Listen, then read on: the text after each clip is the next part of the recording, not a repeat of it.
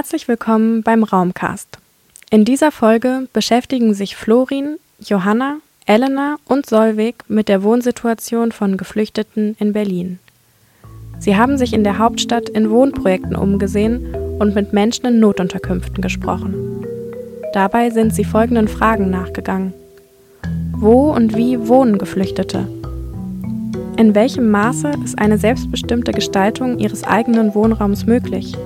Und wo verlaufen die Grenzen dieser Aneignungsprozesse? Das alles erfahrt ihr jetzt in der Raumcast-Folge Architekturen des Asyls.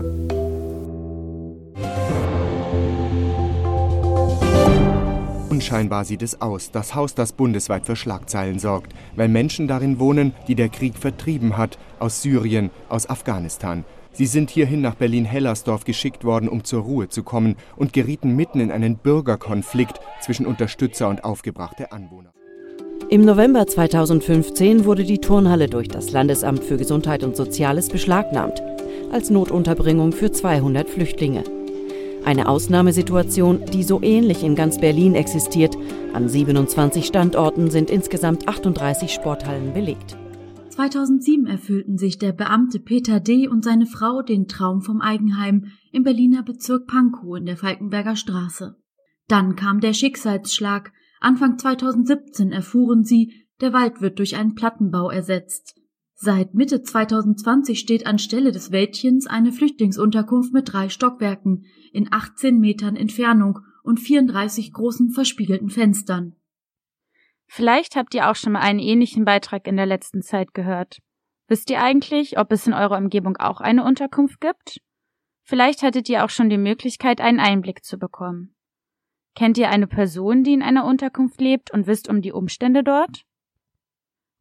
Um ehrlich zu sein, wir hatten bis zur Produktion dieser Folge wenig Ahnung und freuen uns aber jetzt umso mehr, in der nächsten halben Stunde die Ergebnisse unserer Nachforschung mit euch zu teilen. Wie in dem Beitrag, den ihr eben gehört habt, finden wir die Berichterstattung häufig recht einseitig. Und um nicht nur die AnwohnerInnen zu Wort kommen zu lassen, haben wir auch mit Betroffenen gesprochen, Unterkünfte besucht und uns mit ExpertInnen ausgetauscht. Wir wollen verstehen, unter welchen Bedingungen Geflüchtete in den deutschen Asylarchitekturen leben. Wir haben uns außerdem gefragt, welche Auswirkungen die Unterbringungspolitik auf unser aller Zusammenleben hat und es war uns ein besonderes Anliegen, Betroffene mit ihren Erfahrungen und Wünschen selbst zu Wort kommen zu lassen. Aber bevor wir zu unserer ersten Interviewpartnerin kommen, erstmal der Faktencheck.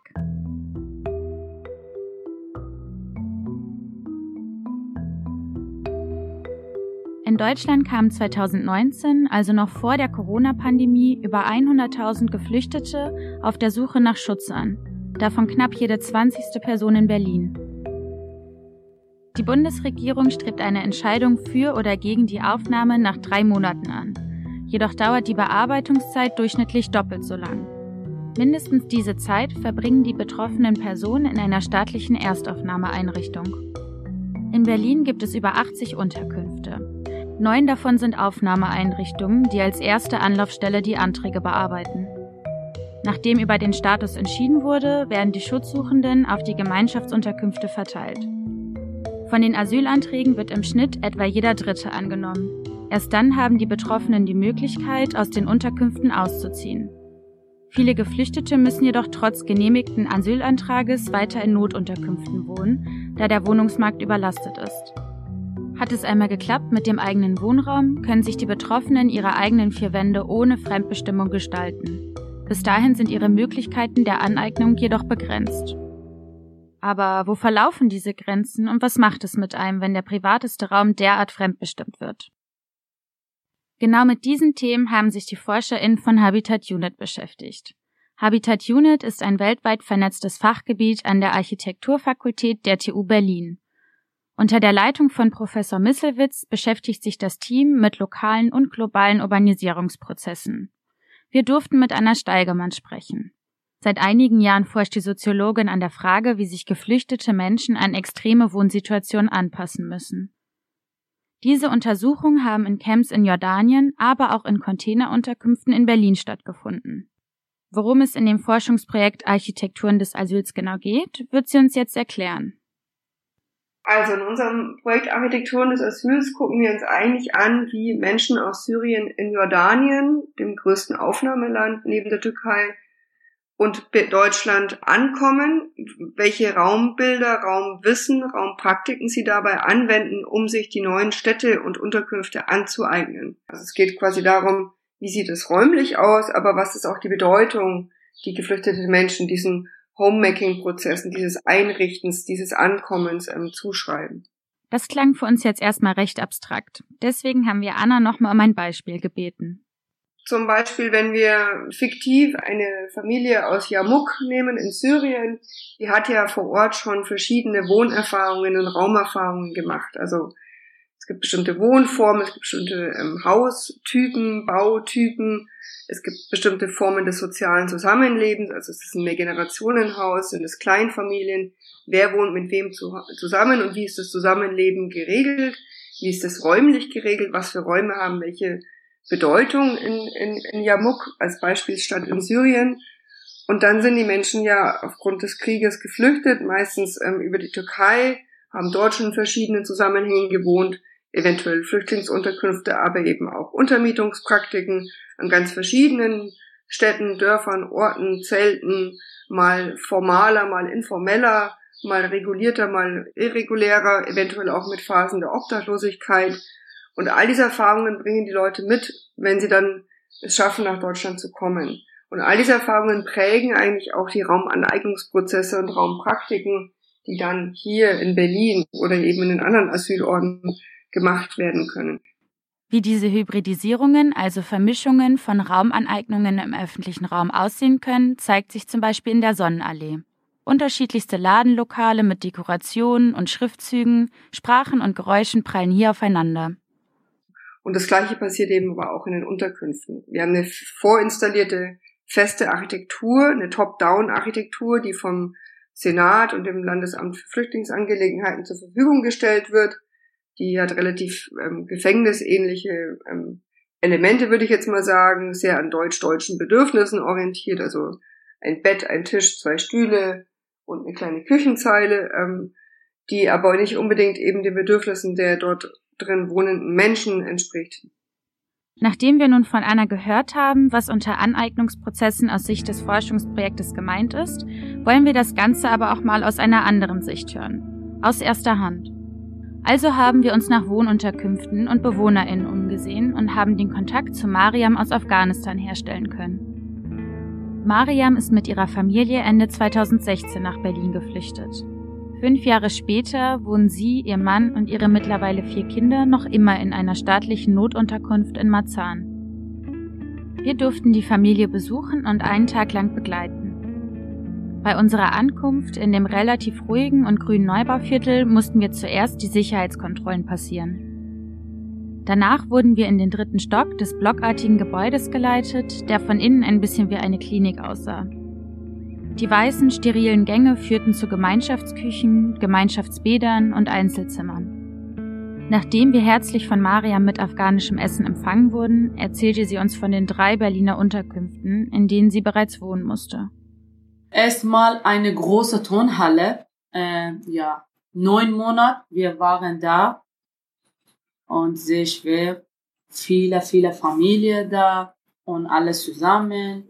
Ja, so viele Familien, so viele Menschen. Nach dem neun Monat, wir kommen eine andere heim, aber auch das nicht gut, weil wir sind äh, vier Personen und eine kleines Zimmer, 60 nur Quadratmeter und ja, äh, nur äh, ich muss ja fünf, äh, vier Etage ohne Aufzug und immer muss jeden Tag laufen und runter oben, weil mein Kinder gehen zur Schule oder wir brauchen ein bisschen Sache, muss kaufen, dann bringe mit. Ja, ist schwer. Elf Monate, wir bleiben diese Heim im äh, Hersbergstraße, Siegfriedstraße äh, in Lichtenberg. Nachdem das äh, Heim ist fertig, vorbei und alle muss kommen beim diesen äh, Heim im äh, Marzahn. Ja, Während Mariam uns von ihren Erlebnissen erzählt, sitzen wir im Schneidersitz auf einem großen Teppich und können uns im Zimmer etwas umschauen.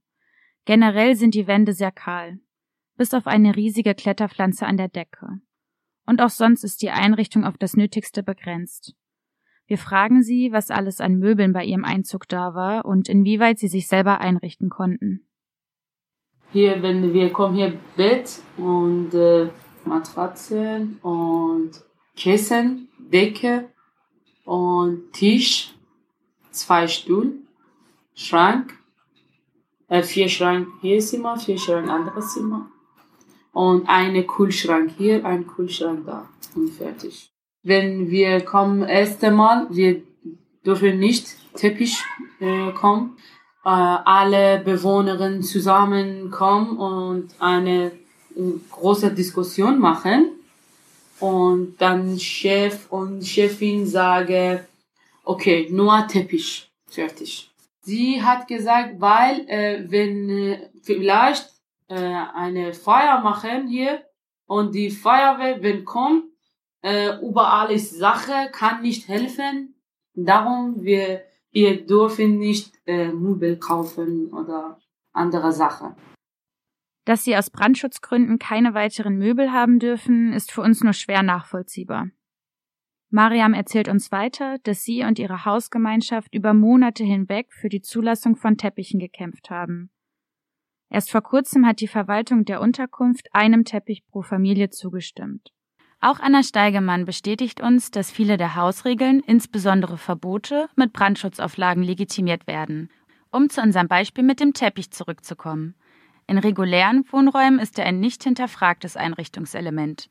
Die Privatsphäre ist nämlich durch das Grundgesetz geschützt. In einer Unterkunft für Geflüchtete sieht das jedoch anders aus. Diese Lack of Definition, dass es eigentlich gar keine Privatsphäre gibt und gar keinen autonomen Raum gibt, der nur unter der Kontrolle der, der BewohnerInnen steht, heißt eben auch, dass diese Security Guards oder die Sozialarbeitenden in den Unterkünften immer in die, in die Privat, in die prekären Privatsphären, die mal kurz geschaffen worden sind, in den in den Containern oder in den modularen Unterkünften immer wieder auch ähm, eintreten können und damit auch zerstören können und dann eben auch bestimmen können, was sein darf und was nicht, wie eben Teppich war lange verboten, mittlerweile ist der erlaubt. Es ist auch ein Lernen auf Seiten der Behörden in der Hinsicht, ähm, weil es eben auch den, den BewohnerInnen hilft, sich ähm, ein Zuhause einzurichten. Und ein Zuhause einzurichten ist ja auch ein inkrementaler Bestandteil in einem Integrationsprozess, der ja die oberstehende Norm auch der Fluchtunterkunftsbetreibenden ähm, im Endeffekt ist. Der Konflikt aus Versorgung und Überwachung wird in der Literatur auch Care and Control, also Pflege und Kontrolle genannt. Wir haben Anna gefragt, wie es sein kann, dass der Wohnkomfort der BewohnerInnen so unter den Sicherheitsmaßnahmen leidet. Also die Care and Control, ist ein Ansatz, den eine Kollegin ähm, entwickelt hat, den wir übernommen haben, da geht es hauptsächlich darum, dass einerseits natürlich das ein Versorgungsregime ist. Wir sind Wohlfahrtsstaat, wir sind Sozialstaat. Aufgrund der Genfer Konvention ähm, und dem internationalen Asylrecht muss Deutschland zu einem gewissen Grad für die geflüchteten Menschen aufkommen und diese versorgen. Das ist quasi dieser Caring-Aspekt. Das schlägt sich dann eben auch räumlich nieder in bestimmten Infrastrukturen, die angeb angeboten werden oder eben diesen Notunterkünften aufgrund des Mangels an bezahlbaren sozialen Wohnraum, den ja auf den ja sonst geflüchtete Menschen auch Anspruch hätten, werden eben diese Notunterkünfte gebaut, die dann eben dieses, dieses Care, also Housing als Care-Infrastruktur ähm, anbieten sollen. Zum anderen ist aber eben ganz stark, äh, haben wir ganz stark gesehen, dass diese Unterbringungspraktiken nicht nur von Versorgungsaspekten geprägt sind, sondern eben auch einen ganz, ganz starken Grad an Kontrollmechanismen aufweisen. Auf, ähm, das heißt, ähm, die Autonomie der geflüchteten Menschen in den Flüchtlingsunterkünften wird zu einem gewissen Grad sehr stark eingeschränkt, ähm, damit das Zusammenleben in, in den Unterkünften sehr stark kontrolliert und geregelt, sei es durch Security Guards, sei es durch Überwachungsprinzipien, sei es durch die Architektur und den, das Design der Unterkunft, die eben eine maximale Einsicht, Übersicht, ähm, Zugang den jeweils, jeweils ähm, betreuenden oder kontrollierenden Akteurinnen ähm, geben kann. Und deswegen diese zwei großen Dimensionen, die von der Planung bis zum Design, bis hin zur konkreten Ausgestaltung, bis hin zur Regelung des alltäglichen Zusammenlebens ähm, ja, diese Care and Control prägt eben all diese Aspekte von Anfang an ähm, bis in den Alltag, bis in den kleinsten Bereich des Alltagslebens hinein der geflüchteten Menschen. Auch in Mariams Wohnunterkunft gibt es klare Regeln. Sie erzählt uns, wie diese ihren Alltag beeinflussen. Also, Kinder dürfen nur bis 9 Uhr Nacht draußen bleiben. Nach dem 21 muss zurück nach dem Zimmer. Besucher darf nicht kommen. Also so viele ja Leute hier ähm, sprechen oder wenn ich spreche mit Frauen, afghanische äh, Familie und alle musste Besucher hier frei, weil alle hat immer gesagt, im Heim bleibt, das äh, Kopf äh, ja braucht ein bisschen reden mit anderen Personen. Vor Ort fällt uns ein Zaun aus dünnen Stahlgittern auf, der die Unterkunft umschließt. Wir haben Anna gefragt, worin liegt seine Berechtigung und ist er nicht vielleicht auch verzichtbar? Ich glaube, da geht es so ein bisschen um unsere Grundsatzdebatten, ob wir überhaupt solche Unterkünfte ähm, brauchen oder nicht. Sinn und Unsinn von Notunterkünften und größeren Debatten darüber, dass wenn wir den sozialen Wohnungsbau nicht privatisiert hätten, dass wir dann eventuell genügend bezahlbaren Wohnraum hätten, regulären Wohnraum, der wenig ex, weniger exotisierend wirkt, weniger ausgrenzend wirkt, weniger ähm, Othering ähm, vom Design her schon hat wie die Flüchtlingsunterkünfte, dann würden eben geflüchtete Menschen auch einen relativ äh, schnellen und reguläreren Zugang zu regulärer Infrastruktur in Berlin bekommen und hätten, bräuchten gar nicht diese extrem teuren Zusatzparallelstrukturen, die eben durch die Unterkünfte, Muffs oder Tempohomes geschaffen werden. Eine kleine Erklärung zwischendurch. Was bedeutet Othering? Othering beschreibt die Distanzierung und Differenzierung zu anderen Gruppen, um seine eigene, in Anführungszeichen, Normalität zu begründen. Somit ist Othering als ein Machtinstrument zu verstehen, das andere Personen ausgrenzt ich würde sagen, wenn wir die Zäune außenrum noch wegmachen würden, dann wäre das nochmal ein Schritt zu einer weiteren städtebaulichen Integration eigentlich. Also es werden dann einfach neue, neue Wohnorte geschaffen. Also wer hinter einem Zaun wohnt, ist in der Regel, wird kriminalisiert, wird als gefährlich abgestempelt. Also man kann ja die, die alle, ja, die, die Vergleiche zu Zoo-Situationen irgendwie auch ziehen in der Hinsicht, wenn man ein bisschen spitzfindig sein will. Auf der anderen Seite ist es natürlich so, dass wir in einem rassistischen Normalzustand hier leben und ähm, viele dieser Flüchtlingsunterkünfte im Vorfeld schon ähm, st starken Gegenprotest von rechts erfahren haben und auch nach wie vor sehr oft attackiert werden. Insofern der Zaun auch ähm, einen Schutz darstellen kann, zum gewissen Grad. Das klingt ziemlich ernüchternd. Daher wollen wir abschließend von Anna Steigermann wissen, ob Sie im Laufe der Forschung auch positive Entwicklungen feststellen konnten. Ja, definitiv. Also so kritisch wir uns diesem Kern-Control-Regime gegenüber der Praktiken gegenüber geäußert haben, genauso stark müssen wir eigentlich ähm, auch feststellen, wie sehr die staatlichen Akteure, ähm, also von UNHCR über Senat, über LRF bis hin zu den Sozialarbeitenden und Architektinnen und Planerinnen, die in diesen Prozessen beteiligt sind, wie stark die gelernt haben. Also ich hatte das Beispiel vorhin mit den Teppichen, dass Teppiche partout verboten waren aufgrund von Feuerschutzregelungen. Mittlerweile wird das geduldet. Ähm, auch, auch Gartenanlagen, ähm, Begrünungen, Bepflanzungen sind mittlerweile sogar ähm, positiv konnotiert ähm, in den Unterlagen der staatlichen Akteure als ein Zeichen des sich zu Hause machen, als ein Zeichen von gelungener Integration, soweit man das so ausdrücken kann. Auch die Bautypen haben sich mit den Jahren zum Positiven entwickelt. Die modularen Unterkünfte seien mit ihrer Aufteilung und Ausstattung mehr an regulären Wohnungen orientiert und erlauben so den BewohnerInnen einen größeren Grad an Selbstgestaltung und Autonomie. Wie Ankunftsarchitekturen auch aussehen können, zeigt das Refugio in Neukölln. Es wurde 2015 als Modellprojekt von dem Ehepaar Sven Lager und Elke Natas mithilfe der Berliner Stadtmission gegründet und fand bereits über Berlin hinaus einige NachahmerInnen. Das ehemalige Seniorinnenheim beherbergt nicht nur bis zu 40 Menschen aus mehreren Nationen, sondern bietet auch viel Raum für gemeinschaftliche Aktivitäten. Wir haben die Leiterin Anna Pass getroffen, die uns durch die sechs Etagen führen wird. Anna erwartet uns bereits lächelnd und mit einem großen Schlüsselbund vor dem Gebäude. Sie bittet uns herein und innen befinden wir uns nicht nur in dem Eingangsbereich, sondern auch in dem Café des Altbaus. Et voilà. Ja, dann fangen wir doch an. Das ist ja, zum einen nennen wir es Refugio trifft auf Außenwelt und Außenwelt auf Refugio, ganz klar. Es ist unser aller Wohnzimmer so ein bisschen. Wir haben ja diverse Büros, das werde ich euch gleich noch zeigen im Haus. Und die meisten Meetings und Geschichten finden hier statt, unabhängig jetzt von Gästen, die sowieso hier ins Haus kommen.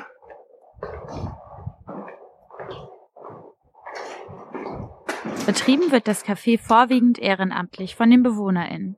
Sie haben sich beim Einzug dazu bereit erklärt, wöchentlich mindestens vier Stunden für die Community zu arbeiten. Über das Café gelangen wir in den großen offenen Festsaal. Der Saal kann für Workshops, Podiumsdiskussionen oder andere Veranstaltungen angemietet werden. Mit den Einnahmen finanziert sich das Projekt normalerweise größtenteils selber. Wie viele andere leiden auch sie sehr unter den Auswirkungen der Pandemie. Bevor es in die oberen Etagen geht, zeigt uns Anna noch den Innenhof. Da hinten ist unsere Fahrradwerkstatt. Die basteln da gerade an den Rädern rum. Das ist äh, Rückenwind. Die geben Fahrräder an Geflüchtete raus und machen auch kleine Workshops.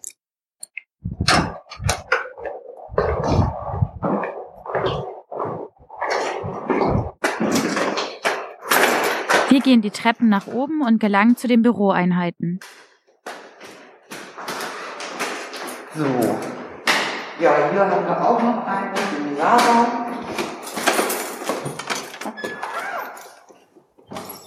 Hier sitzen Initiativen wie die Stadtteilmütter Kreuzberg oder die Bikey die Radfahrtraining für Frauen anbieten.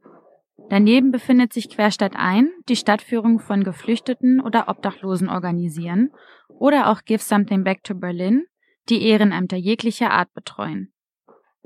Ab der dritten Etage aufwärts haben wir dann einen Einblick in die drei Bewohnerinnen-Etagen bekommen. Dieses Haus war im Laufe seiner über 100-jährigen Geschichte auch mal ein Seniorenheim. Dadurch haben wir diese jeweils ein Zimmer, relativ groß, also zwischen 20 und 25 Quadratmeter und ein Bad. Und dann haben wir auf jeder Etage eine Gemeinschaftsküche, wo heute auch gerade gar nichts los ist. Zu der Bewohnerinnenschaft selbst sagt Anna Folgendes. Es ist genau so, dass eben die Mischung das ausmacht. Wir nennen es Altberliner, Neuberliner. Und äh, wir haben einige, ja, Deutsche im weitesten Sinne, Studenten oder Berliner Studenten auch hier wohnen, nicht nur Studenten. Und äh, in der Mischung auf den Etagen wird sich eben gegenseitig geholfen. Wir beschäftigen keine Sozialarbeiter. Und äh, das funktioniert wunderbar. Ursprünglich war es mal vorgesehen, die Wohndauer pro Person auf maximal 18 Monate zu beschränken.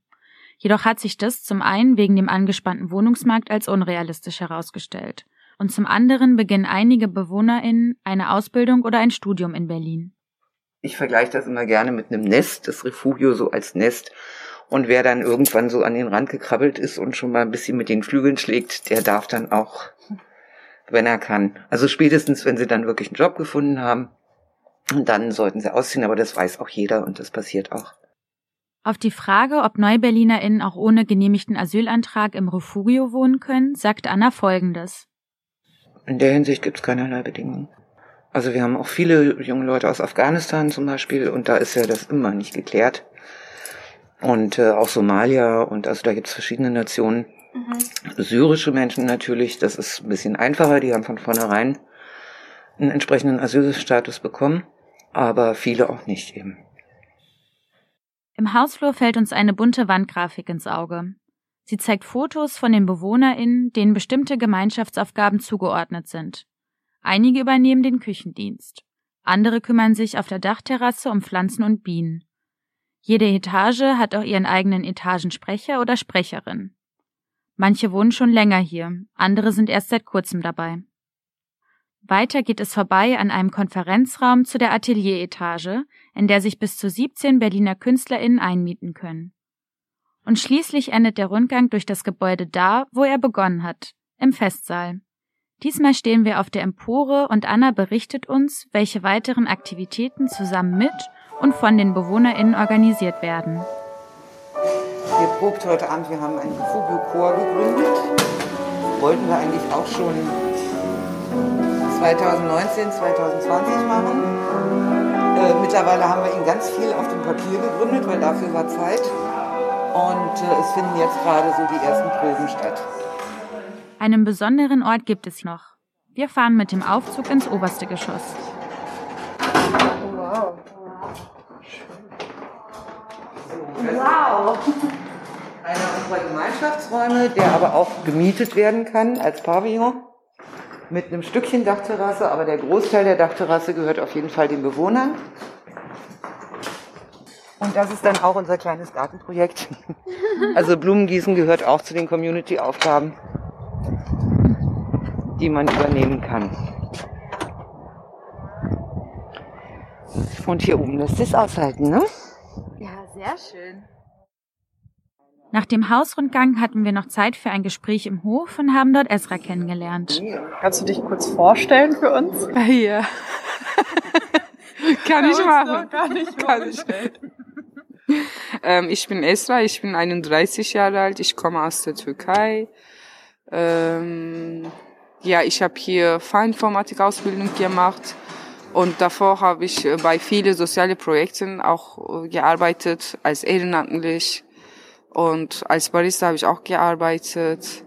Ja, und hier habe ich gelernt und dann habe ich irgendwo anders gearbeitet. Also quasi auch hier Ausbildung gemacht. Auf die Frage nach ihrem Lieblingsort im Refugio antwortet sie, Ja, ähm, da ist mein Lieblingsort, weil dort einfach sehr bundig ist. Ähm, man kann sich auch gleichzeitig erholen, weil wir auch da kleinen Wasserfall haben und man hört die Vögel. Und mitten in der Stadt finde ich halt eine, ein Luxus, weißt du? Und passt, glaube ich, zum Neukölln. Ja. wir wollten auch von ihr wissen, wie sie das Leben im Refugio beschreiben würde. Und im Refugio zu leben, äh, muss ich sagen, eine große Herausforderung.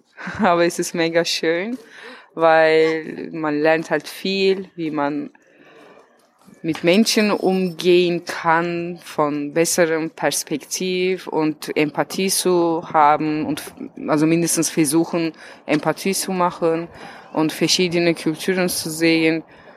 Es ist halt ein Glück, finde ich, ja. Und zum Schluss wollten wir von Esra noch wissen, was für sie zu Hause bedeutet. braucht das Teamwork und wir sind hier ein gutes Team, ähm, weil jeder hat eigene Talenten und wenn man halt überfordert ist von welcher Sache, man kann das erzählen, also über die Gefühle reden, was sehr wichtig ist und dann ähm, wir sind halt da, ja, das ist zu Hause für mich. Esras Erfahrungen im Refugio haben uns noch einmal bestätigt, wie gut dieses Wohnprojekt funktioniert. Also fragen wir Frau Pass, warum gibt es nicht mehr Unterkünfte wie das Refugio? Das ist eine Frage, die wir uns auch stellen.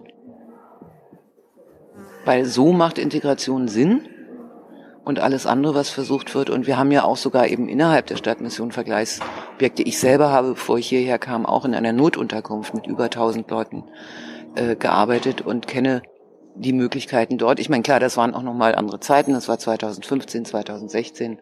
Da kamen sehr viele Menschen auf einmal und da musste man schauen, dass man die irgendwie unterbringt. Aber jetzt sind wir ja schon drei Schritte weiter und nur die Regierung oder der Senat ist noch nicht wirklich viel weiter. Wir haben nun diverse Perspektiven, Erfahrungen und Meinungen zu der Ankommens- und Wohnsituation von geflüchteten Menschen in Berlin gehört. Seit den großen Flüchtlingsbewegungen nach Europa im Jahre 2015 gab es schon einige Veränderungen, auch zum Positiven. Trotzdem besteht immer noch Handlungsbedarf. Das Recht auf den eigenen, privaten und auch bezahlbaren Wohnraum sollte für alle möglich sein. Wir haben dazu alle unsere Interviewpartnerinnen gefragt, was sollte noch besser laufen und was genau wünscht ihr euch für die Zukunft? Also ich habe so das aufgehört, welche Wünsche von der Zukunft zu haben, sondern äh, ich bin halt bereit für die gute äh, Erfahrungen und ähm, vom Refugio, was ich mir wünsche. Also ich wünsche mir eigentlich gar nichts, weil wir versuchen alle hier ähm, guter Mensch zu sein und das ist halt langer Prozess und jedes Mal man lernt halt davon. Und mein einziges Wunsch dann halt quasi äh, uns daran zu halten und äh, weitere schönere Erfahrungen zu haben und äh, miteinander teilen. Ja. Ja, da ist halt vieles verbesserungswürdig, was ich auch gerade schon gesagt habe. Äh, einfach Wege zu verkürzen, zu erkennen, was die Menschen 2021 brauchen, ist nicht das gleiche, was sie 2016 gebraucht haben. Und äh, ansonsten wünsche ich mir grundsätzlich den Fortbestand des Refugio als Projekt und eben, dass es möglichst noch viele andere davon gibt.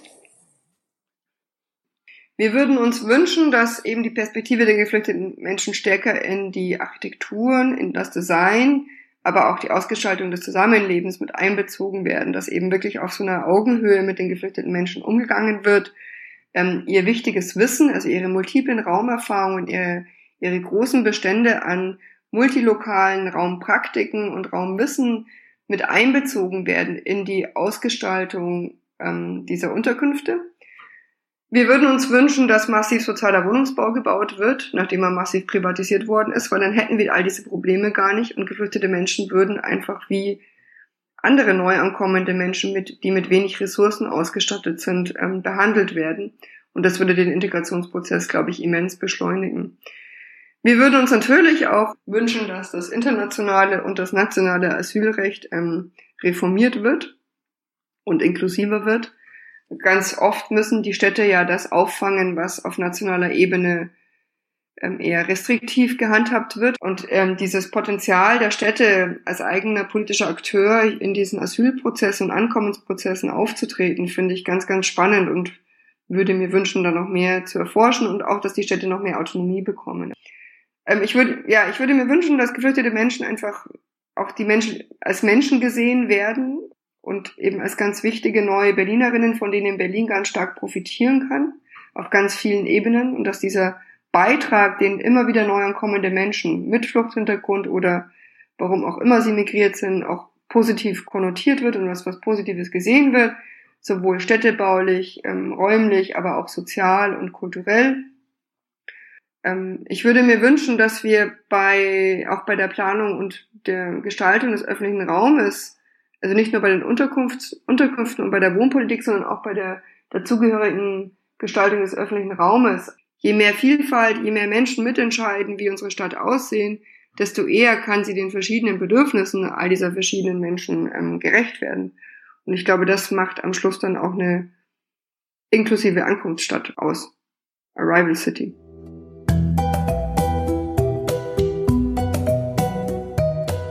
Wenn ihr mehr zu dem Thema wissen wollt oder selbst betroffen seid, findet ihr auf unserer Webseite die Links und Adressen zu Anlaufstellen und weiteren Informationen.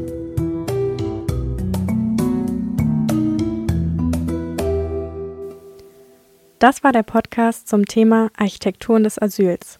Danke fürs Zuhören. Wenn ihr noch Fragen habt oder selbst betroffen seid, dann schaut gerne auf unsere Website. Dort gibt es viele Links zu Informations- und Hilfsangeboten.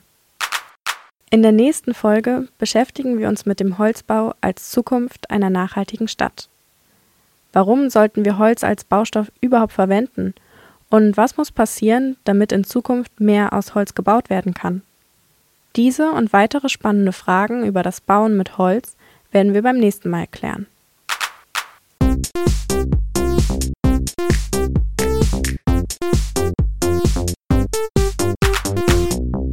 Das war der Raumcast, der Podcast zum öffentlichen Raum. Folgt uns gerne auf Spotify, SoundCloud oder Instagram und besucht gern unsere Website www.raumcast.de.